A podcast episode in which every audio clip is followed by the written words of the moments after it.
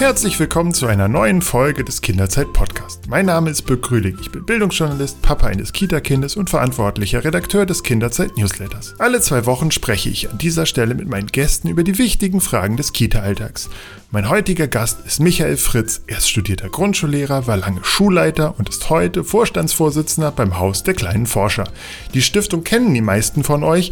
Ähm, die setzen sich nämlich für gerechte Bildungschancen aller Mädchen und Jungen ein, und zwar in den Bereichen Mathematik, Informatik, Naturwissenschaften und Technik. Doch bevor wir mit dem spannenden Gespräch loslegen, möchte ich mich bei unserem heutigen Sponsor bedanken. Betzold.de. Betzold ist euer Experte für Kindergarten, Krippe und Schule. Im Profi-Online-Shop finden pädagogische Fachkräfte alles, was sie brauchen. Vom fachspezifischen Lehr- und Lernmaterial über originelle Möbel, Bastelmaterialien bis hin zu innovativer Technikausstattung. Also alles, was ihr zum Forschen braucht. Und nun legen wir los.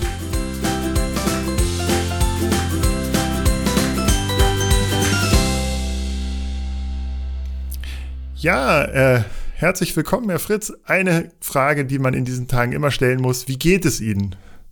Wie geht es der Familie? Wie geht es Ihnen? Danke, mir geht's wieder gut. Ich habe für fünf Wochen Corona gehabt. Ich wurde positiv getestet und äh, bin froh, dass ich nachweislich, zumindest soweit ich es weiß, niemanden angesteckt habe. Wir haben in der Stiftung ein sehr ausgefeiltes äh, Sicherheitskonzept, das da getragen hat. Von daher, mir geht's wieder gut. Vielen herzlichen Dank. Der Stiftung geht's auch gut. Ähm, und äh, Corona beschäftigt uns aber äh, intensiv, so wie alle anderen Menschen auf der Welt. Uns vor allem darin, dass viel mehr unserer pädagogischen Fach- und Lehrkräfte, die unsere Angebote nutzen, jetzt digitale Medien zur eigenen Fortbildung nutzen als früher. Das hat sich massiv verändert durch Corona.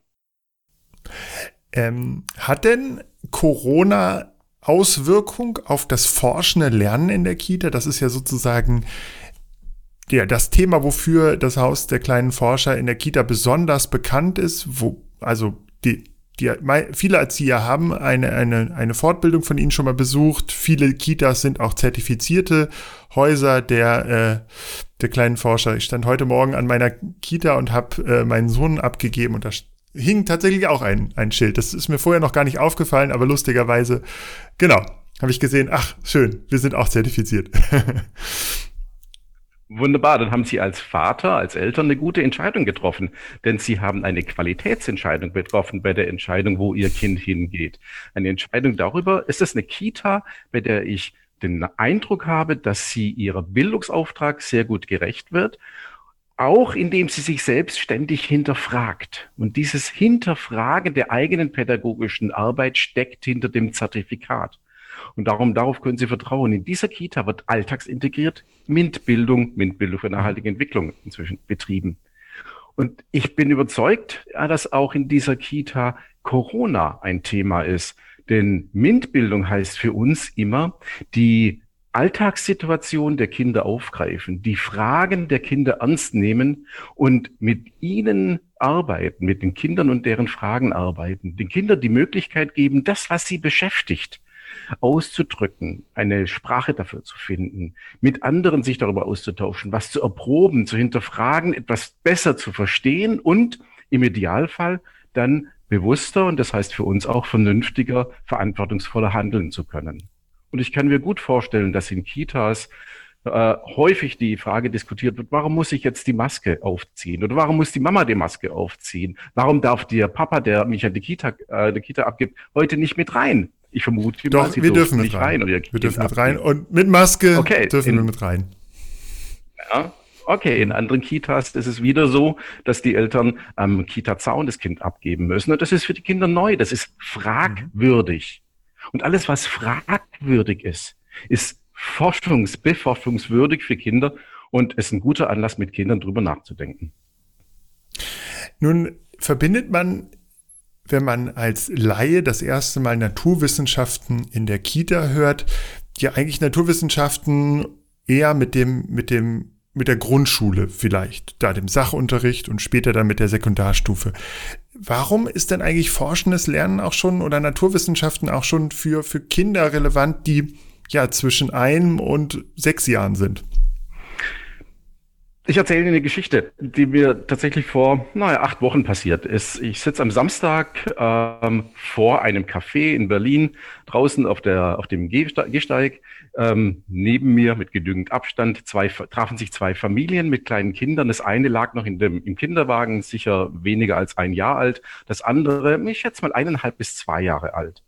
Und das eineinhalb bis zwei Jahre alte Mädchen, ich habe mitbekommen, dass die Mutter den Namen rief, ist ein Mädchen gewesen, ähm, das hat die Zeit, die die Eltern genutzt haben, um sich auszutauschen über Corona und ähnliches, genutzt, um zu forschen und zu experimentieren. Gleich zweimal. Es hat eine Sozialforschungssituation gestaltet und eine, ich würde mal sagen, physikalische oder Welterkundungsforschungssituation, die was mit Schwerkraft zu tun hatte. Die erste Situation war, dem Kind war langweilig. Was hat es gemacht? Es ist weggelaufen. Aber nur so ungefähr zehn Meter und hat sich dann umgedreht und nach den Eltern geschaut und festgestellt, ja, die beobachten mich, ist stehen geblieben, hat gestrahlt und gewartet, bis die Mutter kam und es abgeholt hat. Die Mutter hat es wieder auf den Boden gestellt zum Kinderwagen. Das Kind hat natürlich nichts anderes zu tun gehabt, als sofort wieder wegzulaufen, diesmal ungefähr 20 Meter und dann zu gucken, sehen die mich, holen die mich wieder. Und beim dritten Mal waren es tatsächlich 25 oder 30 Meter. Dann war diese Situation abgeschlossen. Das Forschen und Entdecken mit Eltern. Ja, machen die, was ich will. Die zweite Situation, ähm, es war dann im Kinderwagen abgestellt neben dran und hat festgestellt oder gesehen, unten drin äh, liegt im Kinderwagen ähm, eine PET-Flasche, eine, eine eineinhalb Liter Flasche Wasser. Die war nicht ganz voll, vielleicht zur Hälfte voll. Das Kind hatte wohl Durst, nahm die Flasche raus aus diesem Korb und ähm, unten am Kinderwagen und die Flasche fiel dem Mädchen aus der Hand und rollte dann Richtung abschüssigen Gehsteig Richtung Gehsteinkante. Bordsteinkante und ist dort runtergefallen mit so einem richtigen Plop. Und dieser Plop hat das Kind, wie sie gerade auch, zum Lachen gebracht. Und es ging dann hinterher, hat die Flasche zurückgeholt, die groß war für dieses eineinhalb oder knapp zweijährige Mädchen, zurückgebracht und statt sie in den Korb zurückzulegen, hat sie die Flasche ganz bewusst fallen gelassen. Das war ein richtiger Akt. Ich lasse sie wieder fallen und ich beobachte, was mit der Flasche passiert und die Flasche hat genau dasselbe wieder gemacht, ist wieder zur Bordsteinkante gerollt und wieder mit einem Plopp nach unten gefallen. Das Kind hat wieder gelacht. Und es ist zum dritten Mal hin und hat die Flasche zurückgeholt und hat sie wieder fallen gelassen. Und jetzt hat sich die Flasche aber in die falsche, oder nicht für, die kind, für das Kind in die nicht richtige Richtung gedreht. Es ist also nicht gerollt. Die, das erwartete Plop kam nicht. Und das Kind ging dann hin und hat wirklich versucht, die Flasche in die richtige Richtung zu drehen mit Händen und Füßen. Es ist gelungen. Die Flasche ist zum dritten Mal runtergerollt, zum dritten Mal plopp gemacht, sie hat sie zurückgetragen, es war gut. Forschen und mhm. Entdecken findet immer statt. Bei eineinhalb bis zweijährigen Mädchen, bei halbjährigen Kindern, es ist die normale Art, wie Kinder ihre Welt entdecken, sich aneignen, sich in die Welt hineinentwickeln. Deswegen würde ich sagen, das ist spät, wenn wir anfangen in der Kita mit Forschen und Entdecken, weil die Kinder machen es ab der Geburt. Nun gehört ja tatsächlich so Experimente mit Magneten, mit Wasser, Ausflüge auch in die Natur, gehört ja inzwischen, wenn die Kita etwas auf sich hält, gehört das zum guten Ton. Also ich habe ganz viele Kitas, in denen ich zu Besuch war als Journalist, habe ich gesehen, da gibt es einen Forscherraum oder äh, ja, das Zertifikat an der, an der Tür. Ähm, jetzt wollen wir in diesem Podcast ja auch ein bisschen nach vorne schauen. Äh, wie muss sich denn aus Ihrer Sicht forschendes Lernen in Zukunft weiterentwickeln? Also genau, wie, was ist sozusagen die nächste Stufe des, des Forscherraums der Experimente und was bleibt vielleicht auch als Konstante? Ja, ich glaube, die nächste Stufe ist, den Forscherraum zu verlassen. Ähm, wir machen ja alle zwei Jahre mit der Deutschen Telekom Stiftung zusammen unseren Forschergeistwettbewerb und wir freuen uns, dass wir immer mehr Bewerbungen von Kitas bekommen, die das Forschen Entdecken in die Umgebung hinaus verlagert haben. Mhm. 651 äh, Kitas haben sich mit, großart mit großartigen Konzepten beworben um den Forschergeist 2020. Und ich war in Magdeburg bei der Auszeichnung der Landes Kita, Landessieger-Kita. Und die haben ähm, mit den Kindern festgestellt, oder eigentlich die Kinder haben festgestellt, da gibt es ganz unterschiedliche Ecken in unserem Garten in der Kita. Die einen, das sind Blumen, das sind Bäume, da sind Schmetterlinge und da gibt es so eine Schmuddelecke, da ist eigentlich nichts. Ja. da ist der Boden so hart, da wächst nichts, das ist langweilig. Und die Kinder haben gefragt, warum? Warum ist es hier so und da anders? Und was sie gemacht haben, sie haben die, den Boden untersucht, natürlich mit Unterstützung der Erzieherinnen und Erzieher. Sie haben geguckt, wie ist der Boden hier und wie ist der Boden da. Sie haben angefangen, unterschiedliche Pflanzen zu zählen, die zu kartografieren und haben dann beschlossen, es ist eigentlich Menschensache zu entscheiden, ob sein Boden hier hart ist, fest ist, ob da nichts, äh, äh, wachsen kann oder ob wir da ein Biotop schaffen. Und sie haben ein Biotop geschaffen. Sie haben ganz bewusst dann sich erkundigt, welche Pflanzen sind gut in unserer Region, welche Pflanzen sorgen dafür, dass da Bienen hinkommen, dass da Schmetterlinge hinkommen, dass wir Raupen beobachten können, etc. Und haben damit Welt verändert haben Verantwortung übernommen für Welt. Und ich glaube, das ist ein ganz großer Schritt, den wir in der MINT-Bildung inzwischen gemacht haben, dass wir sagen, MINT-Bildung ist auch Bildung für nachhaltige Entwicklung. Wir als Stiftung Haus der kleinen Forscher sprechen inzwischen in einem Atemzug von der MINT-Bildung für nachhaltige Entwicklung. Ich orientiere mich da selber gerne an einem großen Forscher, Alexander von Humboldt, der so sinngemäß gesagt hat, wir müssen die Welt verstehen, wir müssen das, was wir da äh, erkannt haben, bewerten, nämlich darauf hin, welchen Einfluss wir Menschen auf das ist, auf das haben, was da ist, und dann verantwortungsbewusst handeln und äh, uns bewusst machen, welchen positiven und negativen Einfluss haben wir hier oder woanders, heute oder in Zukunft und dann entsprechend unsere Verantwortung übernehmen. Und ich glaube, so ein Beispiel wie aus Magdeburg, das ist ein Beispiel, wie MINT-Bildung für nachhaltige Entwicklung altersgemäß auch in der Kita stattfinden kann.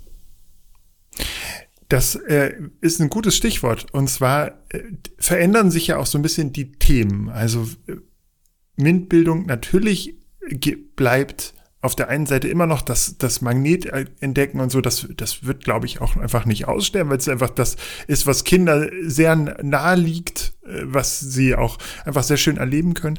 Nun verändern sich aber Themen. Also es gibt äh, Digitalität kommt als Thema in die Kitas und aber auch Nachhaltigkeit.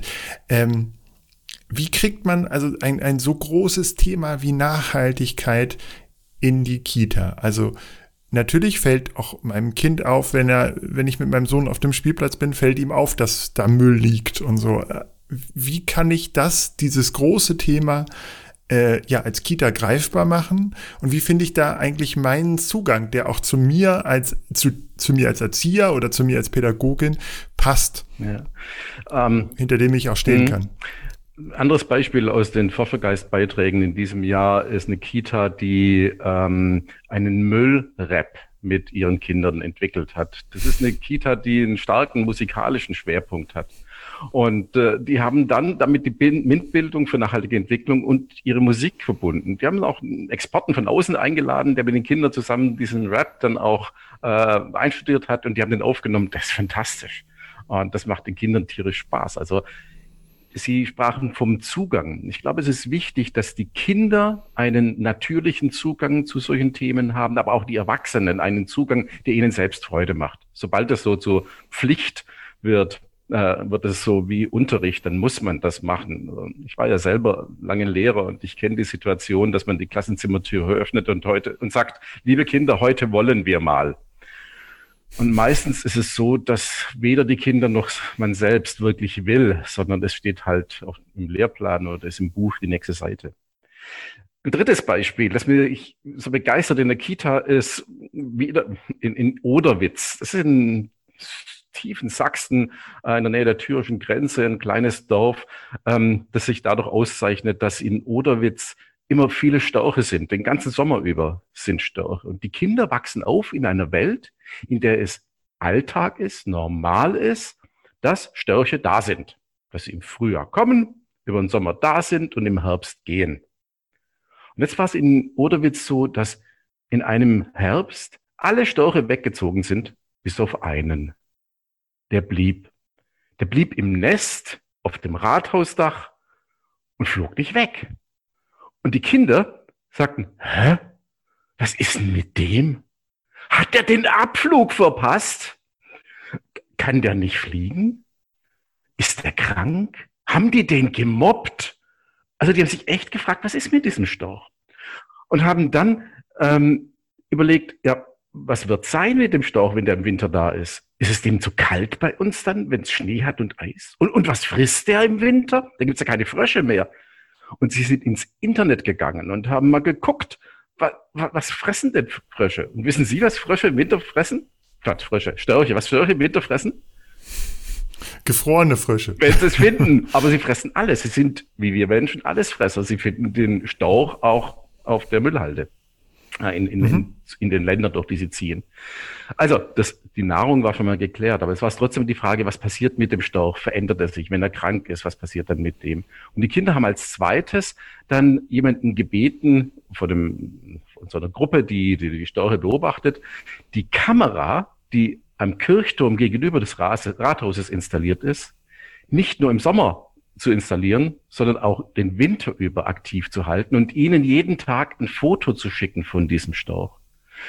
Und sie haben dann immer die Fotos verglichen. Gestern, vorgestern, heute. Verändert sich dieser Storch? Wird er schmaler? Wird er blass um den Schnabel oder was auch immer? Was ist mit ihm? Und für die war es echt ernst, weil sie haben Verantwortung übernommen für den Storch haben dann Leute informiert, dass da ein Storch ist und wenn er den irgendwo mal findet, dann äh, informiert den BUND, die kümmern sich darum und, und, und.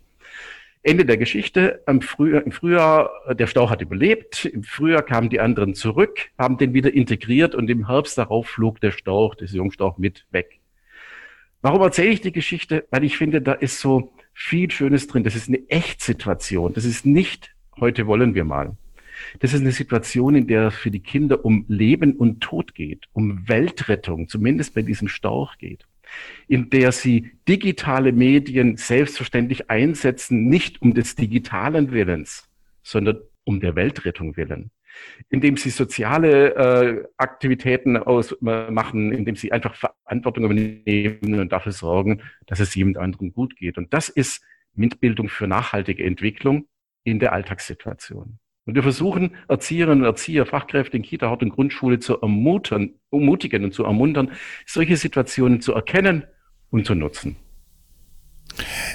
Äh, wenn ich jetzt als Erzieher oder als Erzieherin äh, vor dieser Herausforderung stehe und noch keinen eigenen Zugang zum Thema Nachhaltigkeit habe oder auch digitale Bildung und mich da so ein bisschen, ja, aufschlauen möchte, informieren möchte, vielleicht auch Zugänge finden, Beispiele finden, wo kann ich denn, wo finde ich denn was? Was für Angebote gibt es? Danke für diese Möglichkeit zum Werbeblock.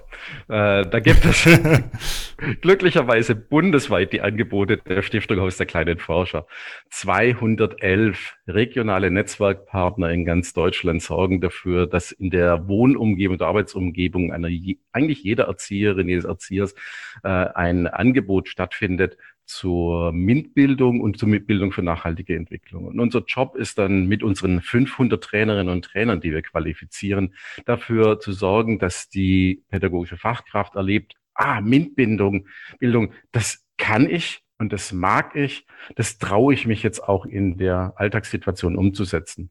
Und wenn dann es gelungen ist, dass sogar mehrere Fachkräfte aus einer Kita ähm, sich qualifizieren lassen, dass dann die MINT-Bildung für nachhaltige Entwicklung zur Alltagssituation in der Kita wird, dann kann man sich auch die um eine Zertifizierung bewerben und zehn Prozent aller Kitas in Deutschland haben das schon geschafft und sind zertifizierte Häuser der kleinen Manche diese Zertifizierung gilt nur alle, gilt nur zwei Jahre lang. Manche sind gerade bei der siebten Rezertifizierung.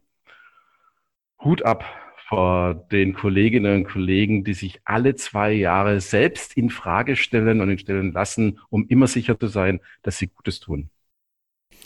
Bevor wir gleich zum digitalen Lernen kommen, möchte ich nochmal auf unseren Sponsor hinweisen, Betzold. Und zwar mit dem Code Podcast könnt ihr auf betzold.de die Versandkosten sparen.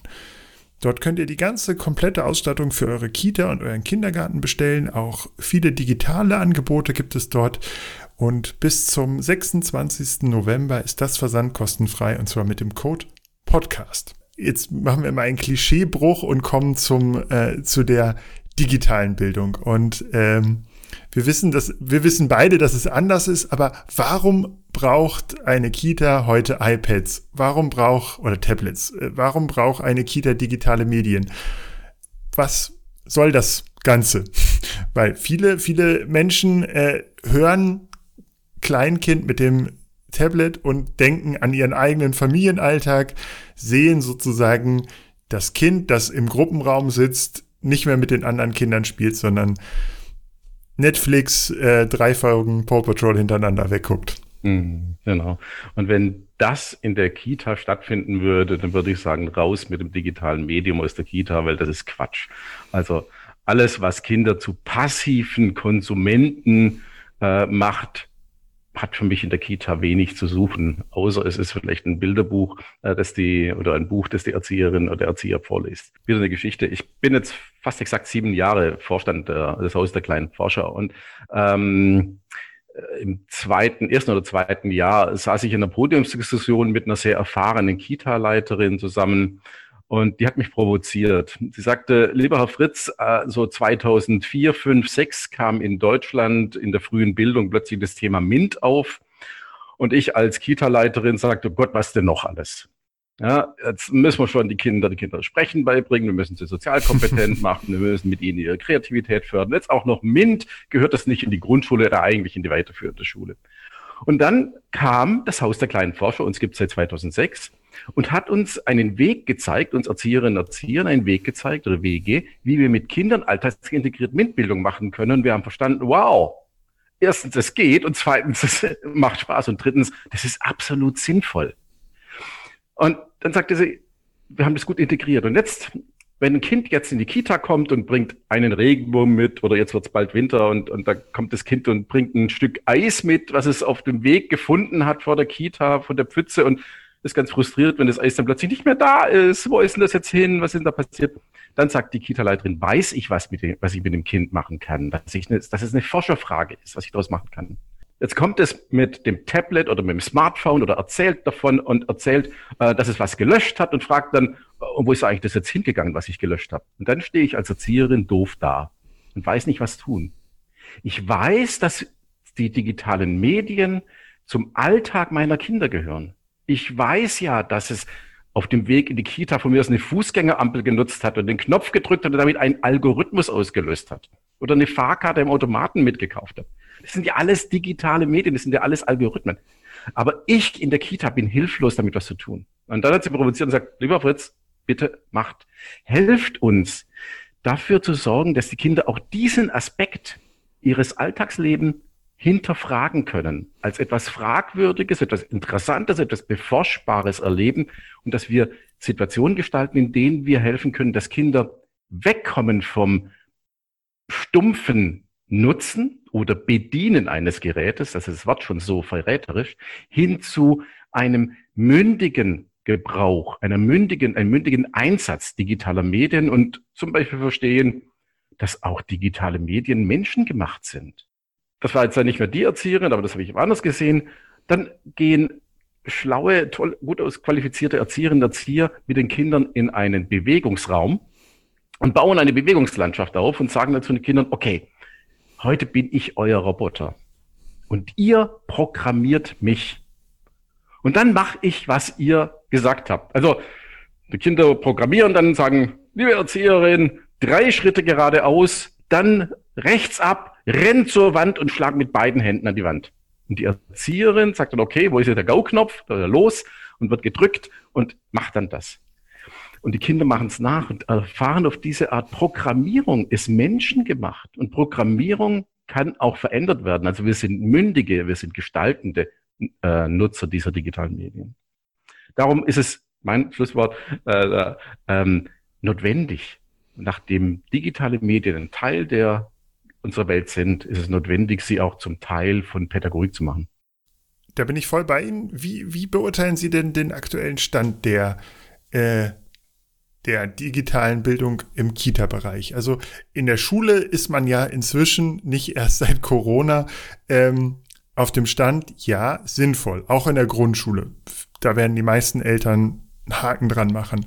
Ähm, bei der Jetzt haben wir, sehen wir dazu noch, dass äh, durch Homeschooling gibt es jetzt auch noch den, den politischen und gesellschaftlichen Konsens, dass wir die Schulen technisch auf einem höheren Stand bringen müssen. In der Kita sind wir viel, gefühlt zehn Jahre zurück. Ähm, also wir haben immer noch die Grundsatzdiskussion, ob das überhaupt sinnvoll ist. Äh, wenn es, wenn ich mir die, die Ausstattung von, mal abgesehen von den äh, Leuchtturm-Kitas, die es ja in vielen Trägern auch gibt, oder auch Leuchtturmprogramme, ähm, die, die allgemeine Wald- und Wiesenkita in Anführungszeichen ist digital nicht sehr weit ausgestattet. Also, keine Ahnung. In meiner Kita gibt es einen Laptop oder zwei Laptops, aber die sind für die äh, Kita-Leitung und damit wird Bürokram gemacht.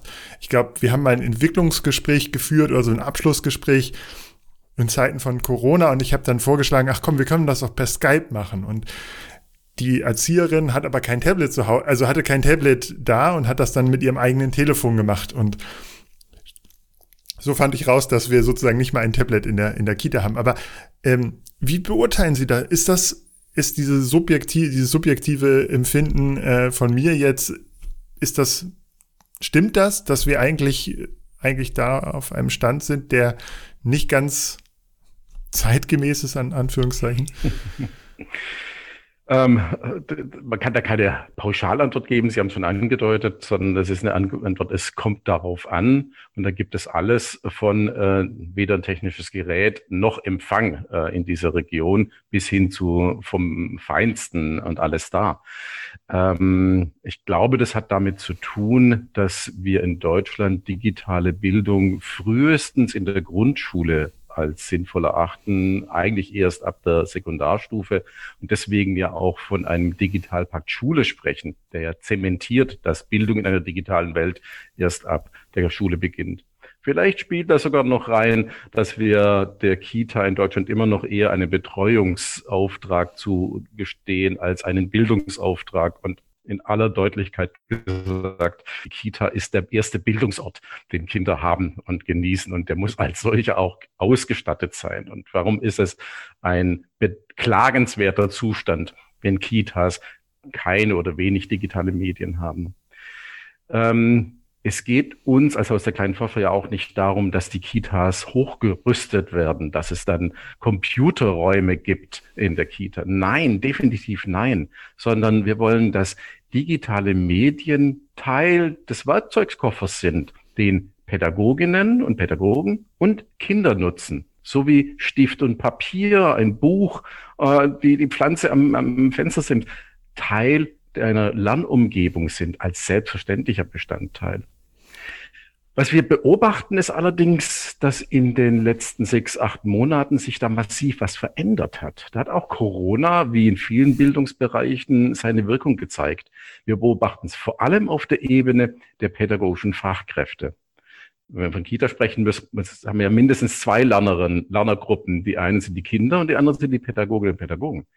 Und ähm, ich muss selber über mich immer wieder lachen. Äh, die Stiftung aus der kleinen Pfaffe ist seit drei Jahren auf dem Weg, äh, stärker digitale Medien auch in der Erwachsenenbildung einzubauen und gibt da viel Geld aus und hat schlaue Ideen entwickelt. Und im Februar sagte ich irgendwann, ah, wir geben so viel Geld aus für unsere äh, Entwicklung in die digitale Bildungswelt hinein, aber es kommt so wenig rüber und so wenig an, es wird so wenig genutzt. Das hat sich am 16. März schlagartig verändert. Äh, wir hatten vor dem 16. März circa 6000 Nutzerinnen und Nutzer unserer digitalen Lernangebote für Erwachsene, also zur pädagogischen Professionalisierung. Wir haben heute 36.000. Die Zahlen sind explodiert. Denn in den Monaten April, Mai, Juni ähm, wollten viele Fachkräfte die Zeit nutzen, um sich selbst fortzubilden. Die Zeit, die sie hatten, wenn sie nicht in die Kita konnten. Und Präsenzveranstaltungen waren nicht. Also haben sie digitale Veranstaltungen genutzt. Das zweite Mal, wo ich mich getäuscht hatte, war, ich sagte, wenn die nach der, Sommer, nach der Sommerferien alle wieder in der Kita sind, dann wird die Zahl der digitalen Nutzer, der Nutzer unserer digitalen äh, Fortbildungsangebote wieder rasant nach unten gehen. Das ist nicht der Fall. Wir beobachten das Nutzungsverhalten der pädagogischen Fachkräfte bezogen auf digitale Fortbildungsmedien hat sich nachhaltig verändert. Und es wird auch so bleiben. Und das ist für uns eine tolle Chance, um auch mit den Pädagoginnen und Pädagogen daran zu arbeiten, wie könntet ihr, so wie für euch selber, ihr sagt, ähm, das hilft mir, dieses digitale Medium, da muss ich nicht reisen, da muss ich mich nicht in Infektionsgebiete begeben, wie nach Berlin. Ähm, so könnte es auch für Kinder hilfreich sein. Und so wie bei der MINT-Bildung, wie wir dort erlebt haben, Erzieherinnen und Erzieher, die sagen, ich mag MINT und ich kann MINT, so werden auch Erzieherinnen und Erzieher, die selber sagen, ich mag mich auch digital bilden, häufiger sagen, und ich stelle das den Kindern zur Verfügung. Und jetzt muss ich noch Kind erzählen, was wir uns da vorstellen, was sie den Kindern zur Verfügung stellen. Ähm, da mache ich bewusst wieder einen Bruch und sage, äh, geht mit den Kindern raus. Ist in Corona-Zeiten auf jeden Fall sinnvoll. Und geht raus in den Wald und äh, erkundet den Wald, wie er sich jetzt gerade im Herbst verändert, wie die Blätter golden und rot werden. Und nehmt eine Digitalkamera mit und fotografiert, was ihr dort seht. Und wenn ihr zurückkommt, dann vergleicht die, Foto, die, die Fotos, die Bilder, zum Beispiel von den Blättern, die ihr gemacht habt, von den Pflanzen, mit dem, was ihr im Internet findet, um rauszubekommen, wie heißt die Pflanze und wie viel davon äh, gibt es bei uns in unserer Region. Und vielleicht nehmt ihr auch noch ein Endos Endoskop mit. Das kann man für 10 Euro inzwischen billig kaufen. Dann könntet ihr nämlich auch mal mit dem Endoskop in der Kamera unter eine Rinde gucken, die so, so abklafft und gucken, ob sich da kleine Tierchen, so Borkenkäfer lauft oder sowas befinden. Und ihr kriegt einen Einblick hinter den, die, die, die Rinde des Baumes, den ihr sonst nicht kriegen würdet, durch die Nutzung eines Werkzeugs. Und das ist halt ein digitales Werkzeug. Also digitale Werkzeuge sind für uns eine Erweiterung der Möglichkeiten zum Forschen und Entdecken in der dinglichen, der sächlichen, der natürlichen Umwelt. Mhm. Ähm, wo sind, gehen wir vielleicht noch mal ein, ganz kurz einen Schritt zurück. Wo sind denn die äh, Vorurteile ähm, gegenüber digitaler Bildung mit in der frühkindlichen Bildung und ähm, haben Sie das Gefühl, dass durch Corona auch diese Vorurteile ein bisschen abgeschwächt sind, weil man hat ja schon gemerkt, okay, jetzt haben auch viele Kitas mit, mit neuen Formaten experimentiert. Ich glaube, so dieser digitale Morgenkreis und YouTube-Videos aus Kitas, das haben, glaube ich, relativ viele sogar ausprobiert. Auch ähm, so digitale Lernpakete an die an die Familien schicken, haben auch viele noch ausprobiert oder mal einen Videochat machen. Auch das ist ja einfach ein, für viele Erzieher neue Erfahrung. So, weil digitale Medien kommen ja in der Ausbildung so gut wie gar nicht vor. Auch Eltern haben sich mehr damit auseinandergesetzt. So im, im in dieser Lockdown-Phase sind einem ja auch irgendwann die Ideen ausgegangen und dann hat man auch schon mal geschaut, kann ich mit dem Telefon irgendwas machen, außer, ja, kann ich da auch mal was aufnehmen oder ein Foto machen oder so. Also, was sind die Vorurteile und was ähm, könnten diese Vorurteile aufgebrochen sein durch, durch Corona? Ich glaube, die Sorge, die viele Eltern und Pädagoginnen und Pädagogen haben, das, die ist so in Schwarz-Weiß begründet. Im ähm, wer vor dem Bildschirm sitzt und da was macht, der kann in der Zeit nicht draußen tollen Spielen auf den Baum klettern. Ähm, und man macht da so ein Gegensatzpaar auf und hat dann die Sorge, dass die Kinder viele, viel Zeit, viele Stunden vor dem digitalen Medien verbringen. Vielleicht auch, weil man ja selber erlebt, wie, hm, wie man hängen bleibt am digitalen Medium und wie schwer es ist, manchmal den Fernseher oder das Internet oder was immer auszumachen und wieder rauszugehen oder einfach andere Formen von Welt ähm, wahrzunehmen. Und dann hat man die Sorge, dass es den Kindern genauso geht. Ähm, je mündiger wir Erwachsene werden in der Nutzung dieser Medien, desto eher trauen wir es auch Kindern zu, ein mündiges Verhalten zu entwickeln. Das ist das eine. Das zweite ist, es gibt noch nicht so viele Beispiele für eine integrierte digitale Bildung äh, in der MINT-Bildung zum Beispiel oder im Forschen entdecken oder überhaupt in der Bildungsarbeit. Und je mehr Gelingensbeispiele da äh, vorhanden sind, je mehr auch Erzieherinnen und Erzieher erfahren, dass sie damit erfolgreich sind, desto selbstverständlicher wird das. Ich glaube, wir leben, wir sind gerade in einer Veränderung von einer Phase, in der wir die Heilserwartung oder die ähm, Droherwartungen beim digitalen Medium verortet haben. Also es soll alles toll machen, das Medium, oder es ist alles schlecht im digitalen Medien.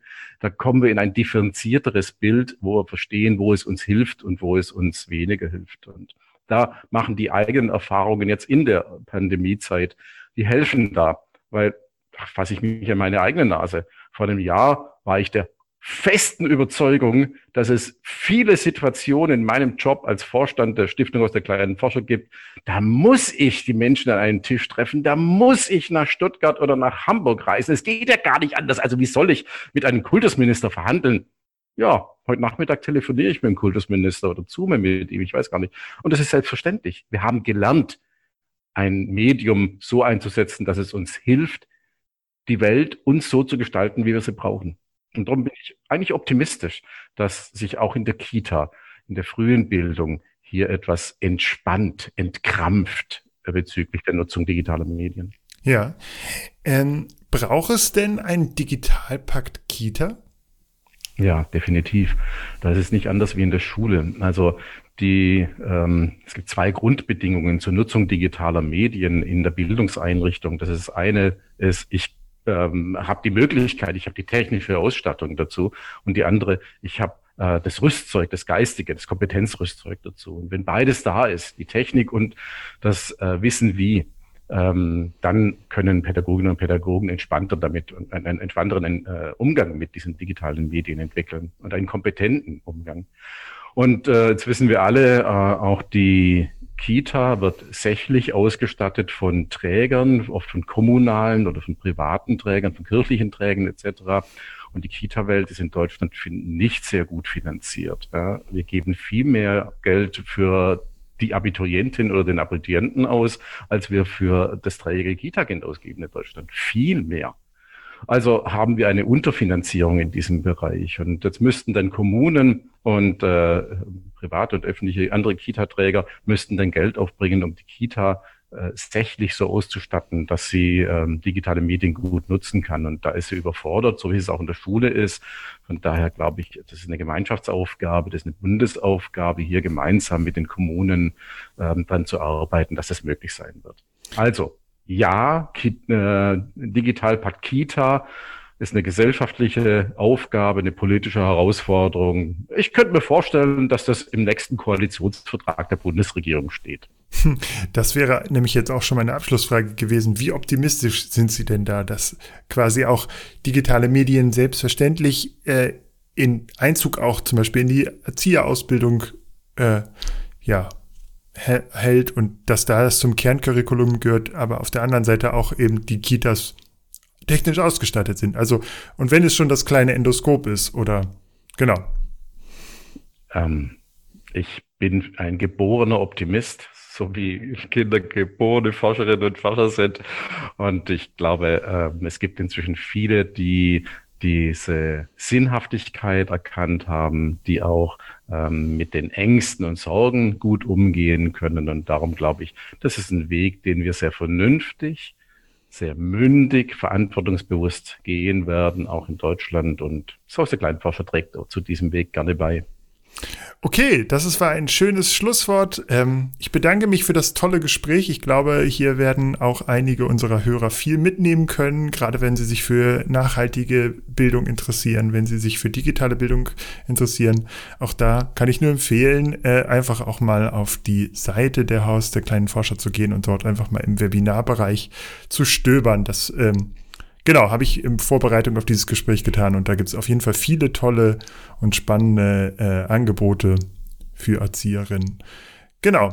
Vielen Dank für Ihre Zeit und genau, bleiben Sie gesund, ähm, kommen Sie gut durch die Zeit und tschüss. Sie auch, Herr Grüling, vielen Dank für das spannende Gespräch. Bleiben Sie gesund und bis, bis zum nächsten Mal. Wenn euch die aktuelle Episode auch gefallen hat, dann lasst uns doch einen positiven Kommentar auf iTunes da oder abonniert unseren Podcast. Das könnt ihr überall tun, wo es Podcasts gibt. Außerdem würden wir uns freuen, wenn ihr auch den Kinderzeit Newsletter abonniert und uns in den sozialen Netzwerken folgt. Unter Kinderzeit findet man uns. Ja, in diesem Sinne können wir euch nur eine gute Zeit wünschen. Bleibt gesund. Und zu guter Letzt geht natürlich der Dank an unseren heutigen Sponsor Betzold. Betzold ist euer Experte für Kita, Krippe, Kindergarten, Hort und Schule. Bis dahin, tschüss.